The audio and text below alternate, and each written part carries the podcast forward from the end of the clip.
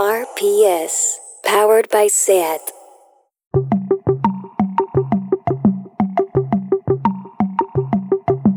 Una paraula.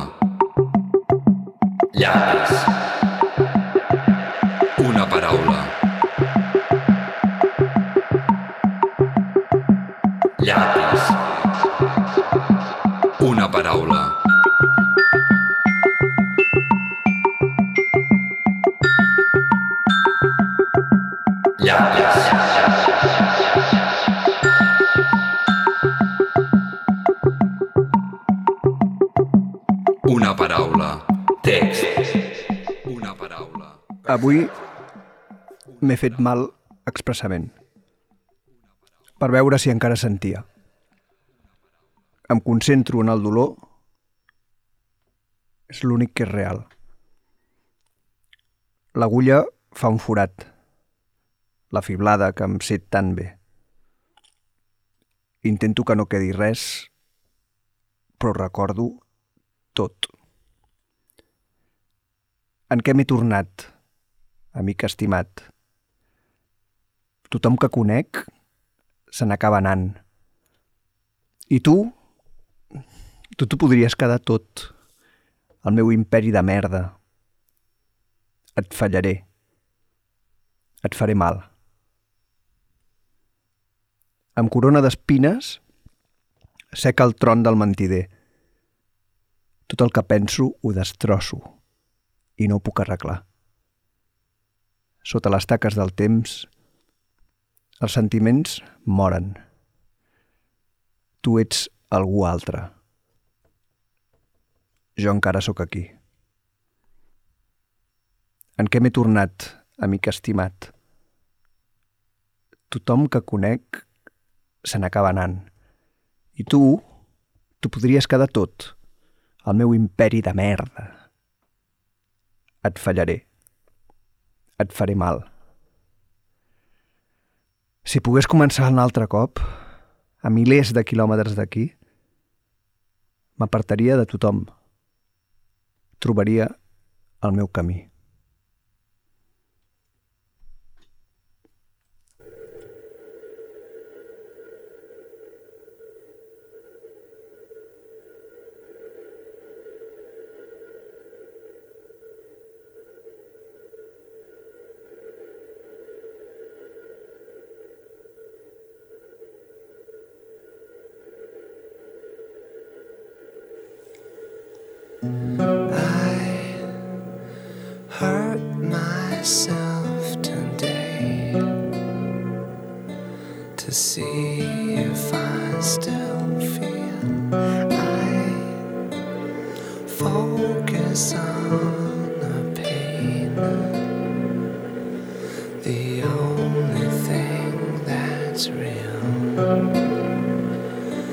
The needle tears a hole the old familiar sting.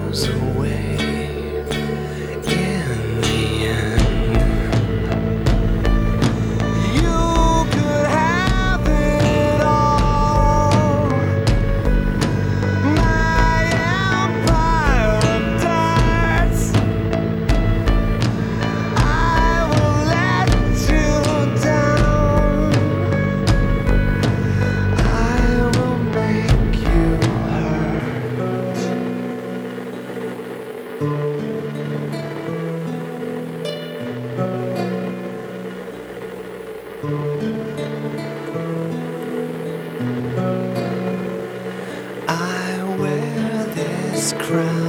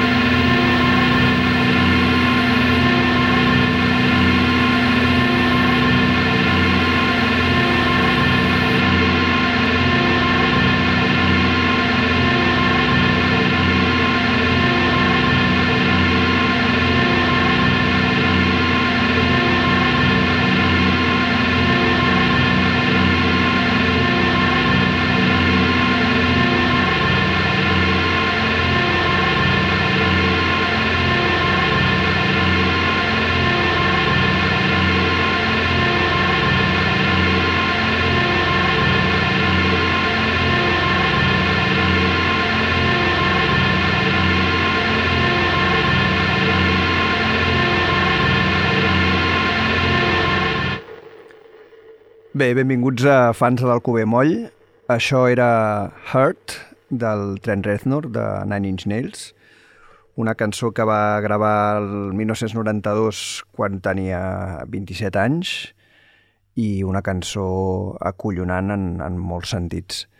Els dos o quatre primers versos són d'aquells que et claven al cap i, i no te n'oblides mai això de I hurt myself today to see if I still feel.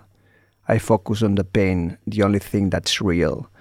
Són, són hexasíl·labs, eh, ABAB, eh, són quartetes, tota la cançó són quartetes, té molt de ritme, és molt senzill el vocabulari, la gramàtica, tot és molt clar i els temes són molt durs. Eh, o sigui, avui m'he fet mal per veure si encara sentia alguna cosa i, i em concentro en el dolor perquè és l'únic que és real. No? Ell llavors estava, estava enganxat a, a l'heroïna, també parla de l'agulla la, i tot plegat, però són temes que s'han tractat milions de cops, la depressió, els intents de suïcidi, eh, tot. Però aquí està tan sintetitzat, amb quatre síl·labes, rimat, però que no està forçada la rima, sinó que passa com, com, com res, amb frases molt dures cantades d'una manera molt, molt tendra, molt xiu-xiuejadora, diguéssim. I I will let you down, I will make you hurt. O sigui, et decebré, et, et fallaré, uh, et faré mal. Uh, hòstia, uh, trobo que, que, que, ho, que ho clava d'una manera molt, molt bonica, com casa molt bé la manera en què ho diu i la, i la honestedat del que diu. Um, després, quan el, el Rick Rubin li va dir en el, el Johnny Cash li va proposar fer una versió d'aquesta cançó, Johnny Cash es va quedar una mica flipat, però la va acabar fent, i avui en dia és més coneguda la versió del Johnny Cash que la, que la Nine Inch Nails, perquè, clar, Johnny Cash era i és molt famós i una guitarra i una veu en comptes d'aquesta cosa industrial eh, mig terrorífica que feia Nine Inch Nails de uh, The Downward Spiral, que és el títol de l'àlbum on surt Hurt, uh, doncs realment arriba molt més la cançoneta que feia Cash, però de totes maneres la lletra és igual de bèstia.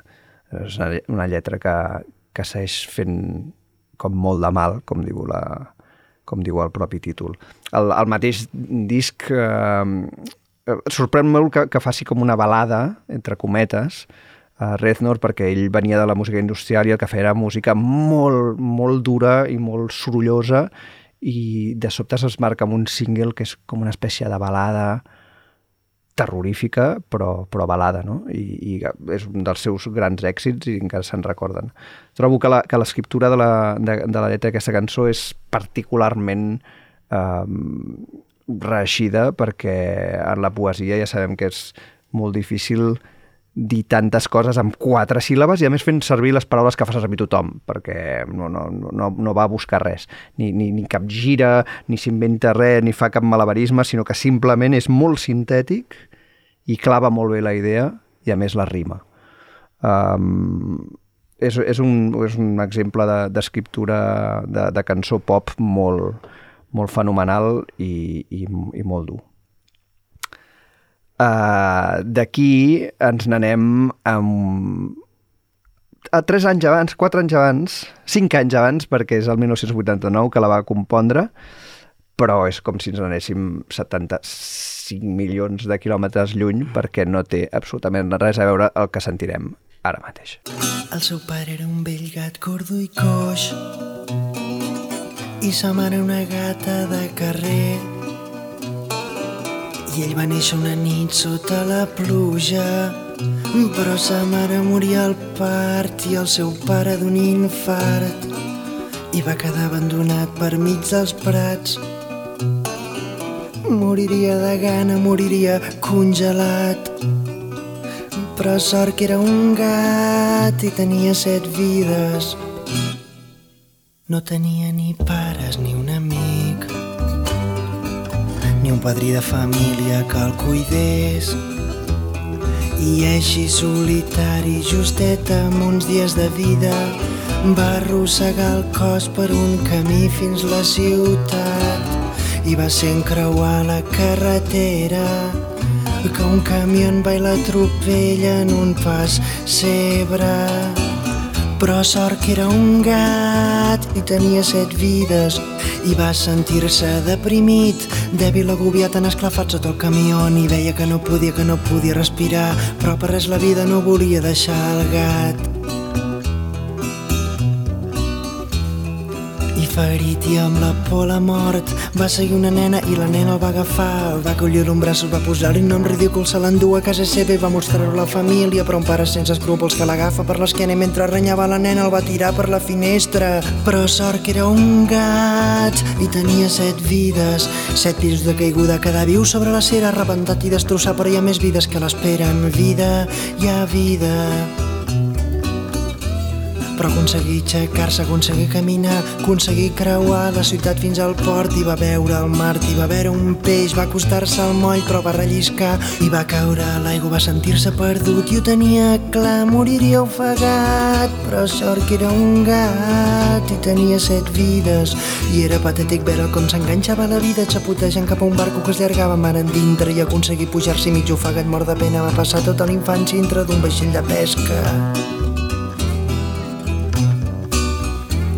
Set mesos després va desembarcar en una terra estranya, apocalíptica i ingrata, les cases mig destruïdes, la gent morta bé matant-se i un merder de crits histèrics, de terrors i foc i nervis i de cop una bomba li va patar sota els peus i va sortir volant pels aires despedint-se de la vida.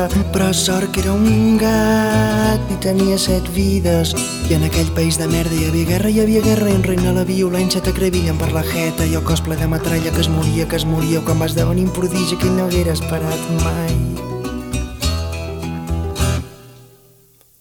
Preciosa i piadosa el recollí. Unes carícies va curar-li les ferides i estirar fulla en els dies que passant convalescència. Però la gateta ocultava que estimava un altre gat que que un gat que allò era un tigre que ho va descobrir mal dia i va jurar que els mataria. Això era un lío de faldilles, però sort que era un gat i tenia set vides. Imagineu aquella bèstia, una espècie de legionari reclamant com a venjança lenta mort pels dos amants. La gata queda morta desgarrada, esgarrapades i ell de què si no s'escapa perseguit com una rata. Acabar-se els tiros i eren temps de pau, de pau però misèria, de penes i gana, i el gat torna a sentir que el seu cos es levitava, que el seu cos desafiava tota llei de gravetat, per les potes l'agafaven i del terra l'aixecaven i una veu il·lusionada que el mirava i exclamava Iuhu, família, avui per dinar. Tenim gat a la brasa però sort que era un gat i tenia set vides. I va sortir per potes de miracle que no pesquen, que no acaba com un plat de subsistència. A la postguerra hi ha gana, hi ha gana.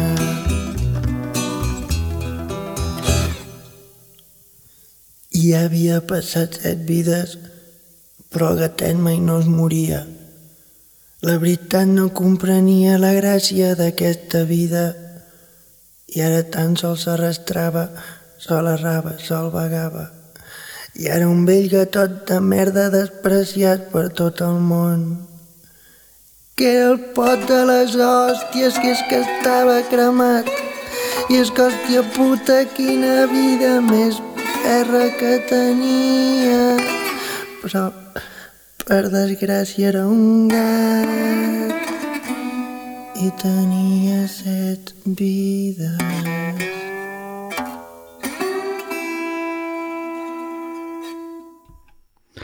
Bé, aquí tenim un, un Albert Pla eh, amb el seu primer disco Ho sento molt, 1989, i la cançó Vida d'un gat. N'haguéssim pogut triar d'altres, totes les cançons d'aquell disco són collonudes, però és un gran exemple de com l'Albert Pla, als 23 anys, ja tenia una veu, un ritme, un rotllo, un món, un imaginari. Va ser l'any abans que fes el concert, aquell famós concert al Palau, que estava allà assegut en un sofà i va deixar tothom amb els collons per terra. Uh, he posat aquesta perquè em sembla molt representativa també del que sempre ha, fet el Pla, que és explicar històries amb uns personatges que els agafes molt de carinyo de seguida, um, sempre amb un gir eh, sempre amb política pel mig, una política soterrada, un, una espècie de, de lluita eh, vital, digue-li com vulguis, eh, i molt d'humor. I eh, està ple de castellanismes sense que passi res, o sigui, és com la gent parla, també és un català ric i alhora ple de castellanismes, eh, és molt guapo, com dins del propi text, hi ha un ritme acollonant, és a dir, sense haver de fer servir cap estrofa marcada amb una accentuació clàssica com, la, com a la poesia, que la cosa camina perquè l'estructura camina, sinó que ell escriu d'una manera que, el, que després ell quan ho canta eh, est, està ple de ritme, no? i accelera i, i, i tira endavant i tira enrere, que això també ho feia el Dylan, per exemple, vull dir que gent que té molt de domini de, de l'escriptura i, i alhora del, del recitat o del cantat eh, amb una frescor, amb, amb, una, amb un cachondeo que, que, que no para, no? I la, la història ja, ja l'heu sentida, no? Que tot, un gat tenia set vides, o que havia, que per, ten, quina sort, no? I al final és com, me cago en la puta que tenia set, set vides. I amb aquesta idea tan senzilla que acabo de resumir, ella em fot no sé quantes estrofes que no pots deixar de sentir-lo, no? Perquè és un gran rondallaire. Um, troba, troba petites, petites eh, petites uh, historietes dins de la, de la pròpia història, uh, petites escenes com, com de sobte se l'han d'endur, se l'aixequen, sembla que l'eviti, tu- saps tu com a, com a oient penses, hòstia, se l'estan enduent cap al cel, o això i no, és una família que l'està a punt d'agafar i fotre-se a, la, a la brasa. Eh, I tota l'estona et va sorprenent amb, amb, amb l'escriptura i amb la, amb la manera en què explica les cançons. És un, és un mestre. Avui ens acompanya la Núria Martínez Bernis, la, la poeta. Uh, benvinguda, Núria. Què, què, què et sembla, què en penses de totes aquestes cançons que estem posant i del pla? Que...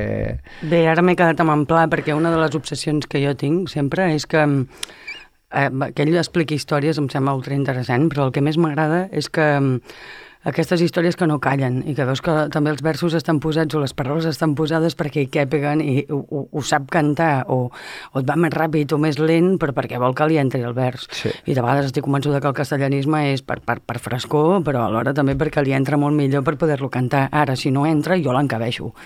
I aquesta cosa del no callo, no callo, no callo i tot va seguit m'atrau moltíssim. A part de que explicar històries i històries tan guapes amb un posicionament en el fons de com és l'individu, que no Sí. va fresc ni va superflu per la vida, em sembla fantàstic, tot i que la gent el pugui eh, resumir amb, amb, amb coses molt banals, com pugui ser la seva deixadesa a l'hora de, de no cantar amb una potència extremada, o que pugui anar més o menys pelut, o tota la qüestió de drogues i tal, que causa un, un misteri, una Escrafalls. cosa que, que, no, que agrada a la gent, és morbosa i pregunta, saps, les drogues del Pau Riba, les drogues del, del, de, de l'Albert Pla, hòstia, quin, quin, quin avorriment, quin cansament. Per tant, Sí, i en canvi, la, dius lo de la veu, però és extremadament precís en la locució. O sigui, articula moltíssim, va molt ràpid i, i ho diu tot molt bé, molt clavat. És a dir, que és una espècie de... La combinació entre parlar de temes molt...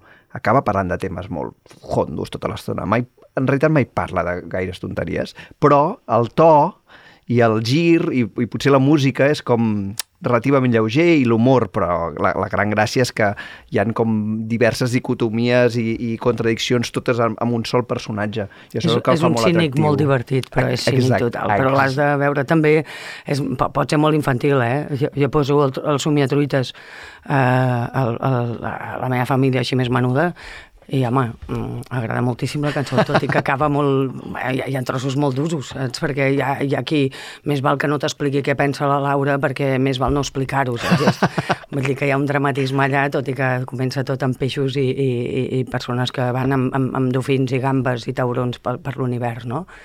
És que la vida és així, no, no hi ha una cosa molt, molt senzilla eh, i, o una molt complicada o una molt innocent i una molt cruel. Està tot barrejat. Mm. Llavors, eh, per això té tanta Bé, gràcia. el maco és aquesta pecu pe- peculiaritat que té ell, que realment té una gràcia per explicar les coses que són bèsties i a més notes que té un ofici extremat ja. Clar, però és fort perquè aquesta cançó la va gravar als 23 anys i dius, hòstia, és la, el primer que graves i ja, per mi ja, ja tenia el domini de l'ofici completament, que no sé com s'ho devia fer, si devia tocar molt a casa seva tancat a l'habitació, el mm, proper dia que ens el trobem ja, ja li preguntarem, però, però és molt curiós debutar amb una cosa que ja sigui tan, tan feta, amb una veu tan pròpia i això passa relativament poc, normalment els grups debuten més o menys així com mig empentes i rodolons i, i llavors al cap del segon o el tercer disco potser fan alguna guai a la història de la música. De I- totes maneres, sembla bastant extraordinari el per què, per què va causar tant de rebombori i tant d'odi de, de, de, d'odi i d'amor alhora.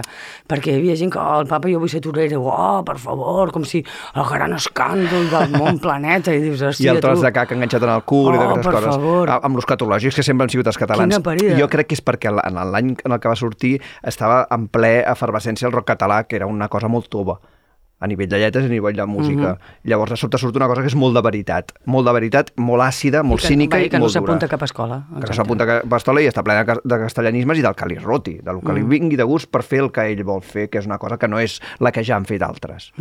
I crec que per això potser hi havia un ambient especialment acomodatíssim en aquella època, que es- s'esperaven balades i coses blues cristianes, però a la catalana, que és el que eh, feia una miqueta la- en general el rock català, i de sobte es troben aquest, aquest, aquesta bèstia. Aquesta bèstia que No vas fa... a dir Mahara, diu. Aquest Mahara. aquest Mahara tan maco que fa això. Exacte. I ho fa també.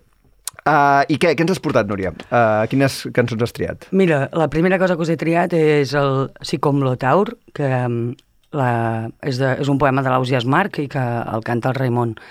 I mm, és una cançó ultracurta, m'encanten les cançons ultracurtes, dura un, un minut 30 segons, però té, està repetit, la, són dos estrofes i dos estrofes, vull dir que amb, amb la meitat de 1.30 haguéssim complert amb, amb la cançó.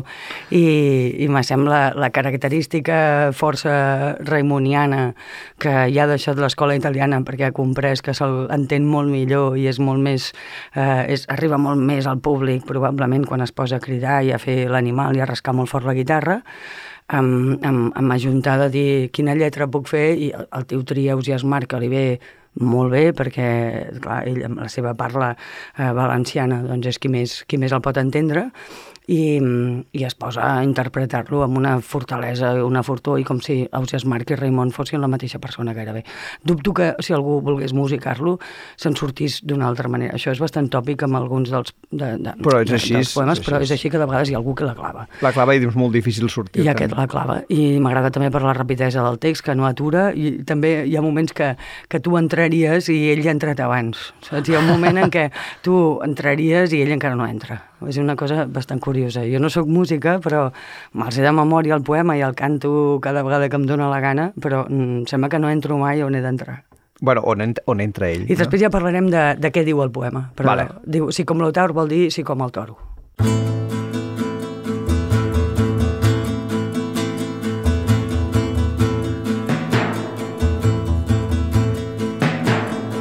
Si com l'Otaur se'n va fuit pel desert, quan és sobrat per son semblant qui el força, ne torna mai fins a cobrar de força per destruir aquell qui l'ha desert. Tot en aixim com ve llunyar de vos, car vostre gest mon esforç ha confús. No tornaré fins del tot a Jafús, la gran paor qui em tol ser delitós. L'Otaur se'n va fuit pel desert, quan és sobrat per son semblant qui el força, ne torna mai fins a cobrar de força per destruir aquell qui l'ha desert. Tot en aixim com ve llunyar de vos, car vostre gest mon esforç ha confús. Tornaré fins del tot a Jafús, la gran paor qui em tol ser delitós.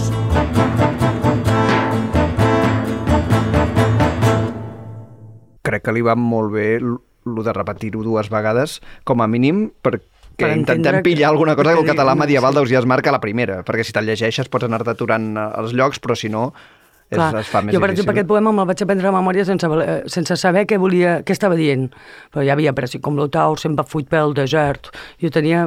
Després, amb el temps, vaig anar descobrint què volia dir cada una d'aquestes paraules, però perquè mai havia pensat, ah, calla, vull saber ben bé què diu. O sigui, estava memoritzant cançons com la memoritzes en anglès En sense anglès. saber què diu. Molt bé. I, mm, però en aquest cas, després sí que vaig descobrir, diu, si com l'Otaur és, si com l'Otaur se'n va fuit del, pel desert, diu, si com el toro que se'n va, fuit, se'n va fugint pel desert, quan és sobrat per son semblant qui el força, quan és sobrat pel seu semblant, pel seu altre humà, per algú amb qui està batallant, no?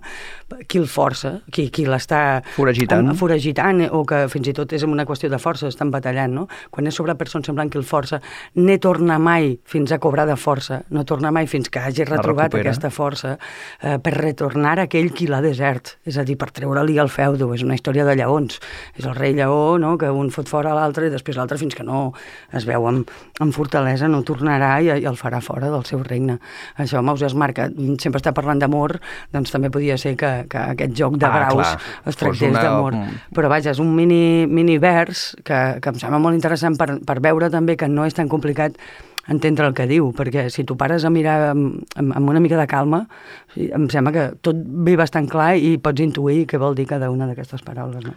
La, la música li, també li va bé, perquè és com una espècie de cosa així, una miqueta de marxa. Superheroica, sí, sí, de I tornar i la- recuperar el regne. A la, segona, a la segona vegada que repeteix ja posa els vents i llavors ja sents com l'èpica de, de la lluita i, I tal. s'acaba en sec, que també En mola, sec. fa tum, po, un cop jo ja, ja he cobert, ja he tornat al meu regne, ara no vinguis amb hòsties, que ara mano jo, però s'acaba ràpid. Aquesta és una de les coses boniques també que de vegades veiem al, al Fans del Cove Moll, que és la construcció de, de, de cançons tal com a la a la persona li, li va bé, vull dir, si has de fer la tornada i el- i l'estribi- ai, la, la tornada i l'estrofa i el no sé quantos, tradicionalment ho fas, si no hi ha d'haver tornada, no hi ha tornada, si tots són tots són estrofes, uh, cadascú fa el que vol. I uh, no, no sé com si devia trobar el, el Raimon al, al, al treballar aquest, aquesta cançó, però em fa molta gràcia que digui, doncs la repeteixo dos cops. Sí. Uh, i, I no la repeteixo és perquè, perquè sí, saps? Però que també ho hagués pogut fer. I dura un minut mig uh, i em podria durar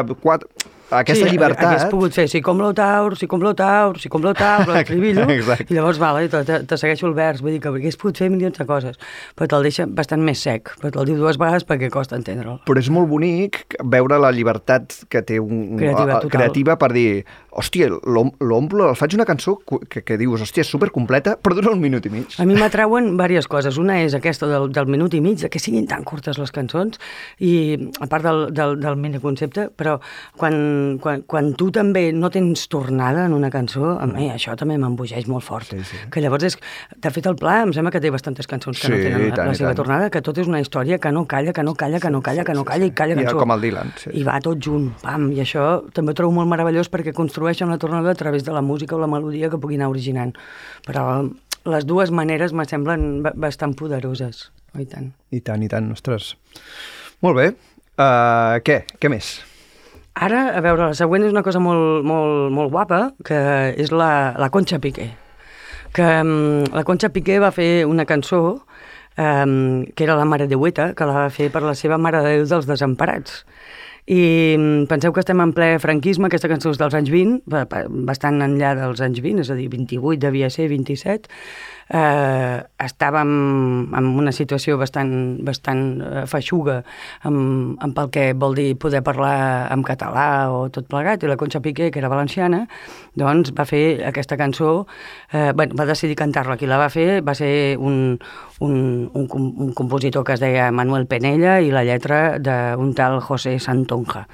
Però la cantant és qui la va popularitzar, i de fet li van fer parella, i, mm, i és tan sols això, una devoció per la Mare de Déu dels Desemparats. És una copla i explica una història, que és una mica, se diu molt bé el, el, el Albert Pla, que també és un, un contista, i la gràcia, en aquest cas, és la tornada, que és el més important del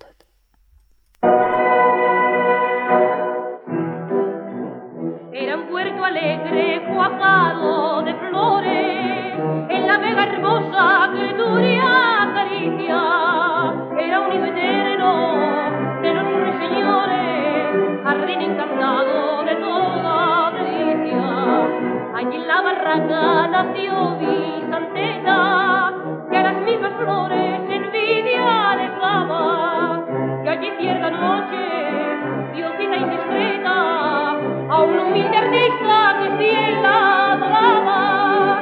Y ante los encantos de una tan bella, fue el amante de ella, el pobre escultor, que esclavo del arte en su alma sentía.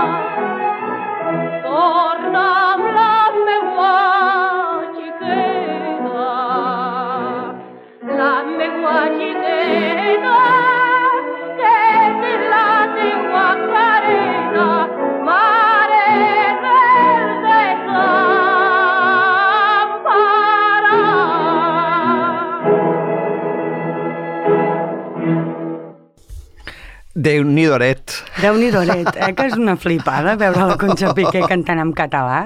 És Sí, la sí. hòstia. Jo quan ho vaig descobrir em vaig posar molt, molt contenta perquè, a més a més, a mi, mm, per, per, per, per tradició familiar, les sarsueles, els cobles, tot això, tenien un odi rotund i no hi havia res de- d'aquesta mena de tradició realment castissa castellana no hi havia res. Llavors jo sí que vaig començar a descobrir molt el que és la copla i, i em van començar a agradar moltes altres cantants que flipava com, com cantaven i fins i tot cançons com La Violetera, tot això m'impressionava molt perquè no ho havia sentit mai. Però clar, arribar a descobrir que aquesta dona en ple franquisme, quan realment amb ella se la titllava de plena convivència amb, el, amb, amb Franco i amb tot plegat, perquè eren dones, doncs clar, sí, que assistien a... cantaven pel, pel, pel, pel Franco de, de, dels collons, saps? Vull dir que mm, certa connivència mostraven totes aquestes senyorones, és veritat, però ella aquí estic convençuda que va fer un, esforç de dir, va, jo, jo vinc d'un lloc on la meva parla materna n'és una altra i mira, perdoneu-me, però aquesta tornadeta la faré així. I com que era una dona de connivència del règim, se suposa, doncs em sembla que la censura no va tenir el, el, el valor de poder mm, fotre-li unes lletres vermelles i, i tatxar-li alguna cosa del text aquest, no? I més Vull dir que no, no sembla que tingui una, una connotació, òbviament, gens política, però, bueno, sí que és l'Església, però aquesta Església barrejada amb el que és la, el poble popular, que et diré, mare, mare de Hueta, xiqueta meva. I la, la història que expliques tan sols és un, és un, un escultor que té l'encàrrec de fer l'escultura de la Mare de Hueta. I llavors ell s'enamora d'una noia d'una barraca molt, que és la Vicenteta, molt, molt, molt, fineta ella i amb molt pocs recursos econòmics, i s'enamora molt fort d'ella. I ell li diu, mm, Vicenteta meva, xiqueta meva, tu seràs la imatge de la Mare de Hueta. Sacrilegi. Sacrilegi, Terrible. ell això, aquí ja va començar molt mal Molt peu. malament. molt malament, perquè això podia sortir fatal. Clar. Doncs li va sortir malament, perquè la Mare de Hueta va sortir en processó, tothom va començar a venerar aquella Mare de Hueta i van dir, ostres, això ho explica tota la lletra, eh? El que passa que té, té aquesta, aquesta sonoritat tan antiga, no? Però diu, ostres, és la Vicenteta, tothom la va reconèixer. I el pintor es va quedar una mica mm, va escandalitzat, tothom, sobretot dient, això no pot ser que tingui una, una forma humana, si estem adorant aquí eh, a una verge. I eh, amb tot això ell deixa de veure la Vicenteta perquè la Vicenteta se'n va amb un altre home i anar-se'n amb un altre home vol dir que deixen de trobar-se i deixa la barraqueta on es trobaven. I per tant, quan, quan surt eh, a la processó és ell mateix el que l'última vegada diu eh, quin horror que em facis recordar la teva imatge quan tant t'estimo. Quan ja t'he perdut. Mare de Hueta, salva'm perquè em salvis d'aquesta tortura. És a dir, que acaba predicant a la Mare de Hueta i no a la Vicenteta. Però, vaja, és una història molt, molt, molt senzilleta, però, però ben guapa i, Sí, sobretot, sí, increïble. ens encanta el, el, la tornada, que diu, xiqueta, xiqueta meua, jo ta imatge vull copiar, seràs la Mare de Hueta, la Mare de Hueta més volguda i boniqueta que es venera en l'altar. Oh, és que és increïble. És increïble. És increïble, no, no, gran, gran copla i amb aquest ambientillo del darrere tan, tan sentit i aquesta veueta de la Conxita Piqué. És, i sobretot bé, això que les gravacions vinguin de lluny també és molt maco, perquè t'adona aquest aire realment de... Quan escoltes la violetera també que sents el... Ah, sí, sí, sents sí. com rasca el disc i això és una altra història. També és curiós, comparant amb les letres que hem sentit abans, que aquí eh, és superclàssica, o sigui, agafa unes estrofes molt clàssiques, rimades molt clàssicament, i, i comença on comença i acaba on ha d'acabar el vers, vull dir que eh, dins d'uns patrons es pot cantar coses meravelloses Sí, també. però fixeu-vos amb la parla aquesta castellana clàssica, Sí, sí. castissa tan bèstia, perquè comença era un huerto alegre y cuajuado de flores, en la vega hermosa que el Turi acaricia, saps? I això ho trobo difícil. Era un nido eterno de los ruiseñores, jardín encantado de toda delicia. O sigui, és d'un barroc És allí barroc, és rebuscat, és, barroc. és enfarfagador. I, mm, i en, en, en té plenes de, de frases d'aquestes que dius, mare meva, i això... Com ho, casa. Ho, ho encalçaven amb una naturalitat com si tothom al carrer parlés així, i així no es parlava. Això era realment el castellà literari. Però és el que es cantava i com que Exacte. era tan popular, Acabaven els, hi, domi- els hi sí, passava bé. Probablement dominaven moltes més paraules de les que acabem dominant nosaltres amb aquesta llengua tan directa, però és brutal. I ante los encantos de una musa tan bella fue l'amante de ella, el pobre escultor. Saps? És que tot ja, l'ordre ja, ja, ja, ja, ja es fa sospitar que, que aquí hi ha un perill antic. Sí, sí, sí, és fantàstic. No, no, fa, fa molta gràcia que es, que es pugui fer una lletra així, que, que fent servir aquests recursos, diguéssim, tan rocambolescos i tan, i tant d'una època puguis explicar una, una història tan curiosa i a més amb el català per allà al mig i... Però ara imagina't l'escriptor, el Manuel Penella aquest, que se suposa que té l'encàrrec d'escriure per la Mare de Hueta. Ara imagina't tu com començaries a escriure això, Ah. vale? i el tio s'inventa una Tota copla... aquesta història. Tota aquesta història que en el fons és perquè ell, havent, o sigui, que ja hi ha un, un espai de profanació molt fort, ell li dona la cara al rostre i ha fet una aventura de misteri que sembla un- una gata Christie a l'espanyola copletista. És molt estrany, per acabar-te adorant a la Mare de Hueta i, per favor, no me facis desgraciat i no me facis pensar en la Vicenteta i ajuda'm, que ets tu, no?, la, la de debò. És bastant curiós. És, és bastant rocambolesc. Molaria que et fessin aquest encàrrec, Martí. que tinguessis aquest encàrrec per veure com te'n surts. Hòstia, Perquè jo que crec que el compli- Manuel Penelles em van sortir d'una manera bastant curiosa. Sí, sí, tant.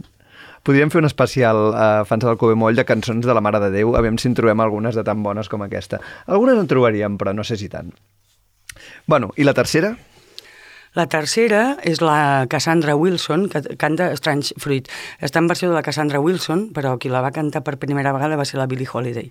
A mi m'agrada molt la veu de la Cassandra Wilson, tothom pot buscar la Billie Holiday, òbviament, però mm, és perquè és d'aquestes veus que són dobles. Són veus que se- sembla que dues persones estiguin cantant alhora i no té cap truc.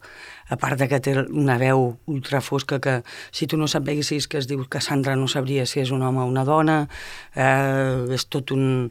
és una meravella de veu. I mm, la, el poema és, és, es va convertir com una mica el primer himne de, de, de, de una mica de, de la denúncia racial. contra la segregació racial. La segregació racial, exactament. I aleshores el ser es va convertir en un, en, en un himne sense, sense que la, la, la Billie Holiday, quan el va cantar per primera vegada, se n'adonés que això podia ser així, i sense que l'autor, que era un escriptor que era blanc, que era un, un jueu, que es deia Abel Meropol, que treballava com a professor, vull dir que tenia una vida, una vida bastant anodina. Ell va, escriure, ell va escriure aquest poema i ningú es va pensar després, quan va ser el gran himne de, dels, dels negres, diguem, doncs eh, que l'havia fet un blanc, però clar, també era, era jueu i estava igual de putejat que ells, probablement.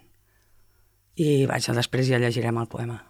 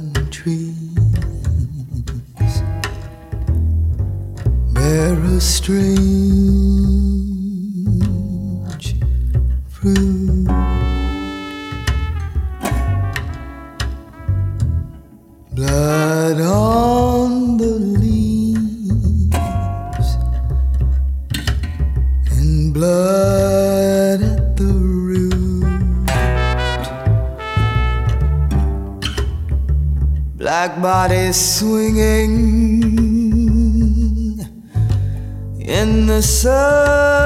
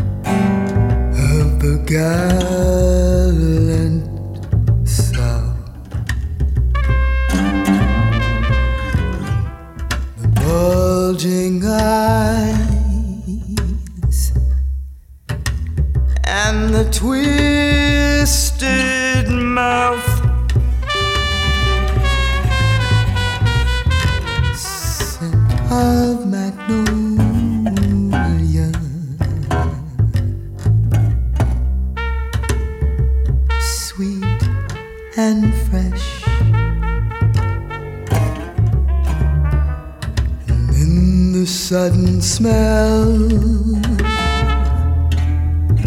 of burning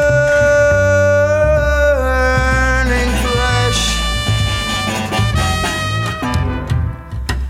Here's the fruit for the crows